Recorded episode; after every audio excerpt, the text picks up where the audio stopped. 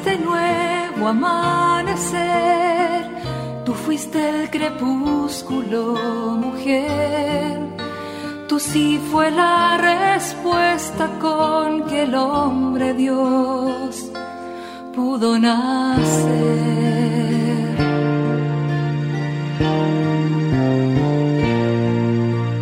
No solo existen las malas noticias, te invitamos a escuchar esta buena noticia que Jesús, que se hace hombre, hoy tiene para nosotros. Que me hable tu palabra, necesito hoy, Señor, de tu alimento.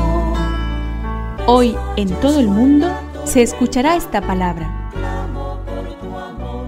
Marcos 1 del 1 al 8 comienzo de la buena noticia de Jesús, Mesías, Hijo de Dios. Como está escrito en el libro del profeta Isaías, Mira, yo envío a mi mensajero delante de ti para prepararte el camino. Una voz grita en el desierto, preparen el camino del Señor, allanen sus senderos. Así se presentó Juan el Bautista en el desierto proclamando un bautismo de conversión para el perdón de los pecados. Toda la gente de Judea y todos los habitantes de Jerusalén acudían a él y se hacían bautizar en las aguas del Jordán, confesando sus pecados. Juan estaba vestido con una piel de camello y un cinturón de cuero, y se alimentaba con langostas y miel silvestre. Y predicaba diciendo, Detrás de mí vendrá el que es más poderoso que yo, y yo ni siquiera soy digno de ponerme a sus pies, para desatar la correa de sus sandalias.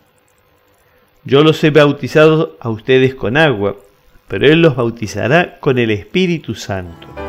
Que me aliente tu espíritu, necesito que me llenes de valor. Comienzo de la buena noticia.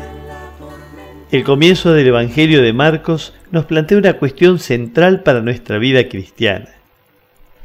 ¿Es Jesucristo buena noticia para cada uno de nosotros?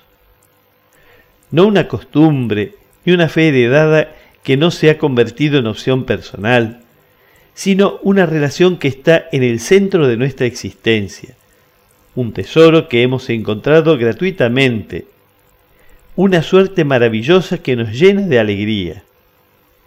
Estamos a tiempo, es el comienzo. Virgen paciente, tímida umbral que abres paso al cielo.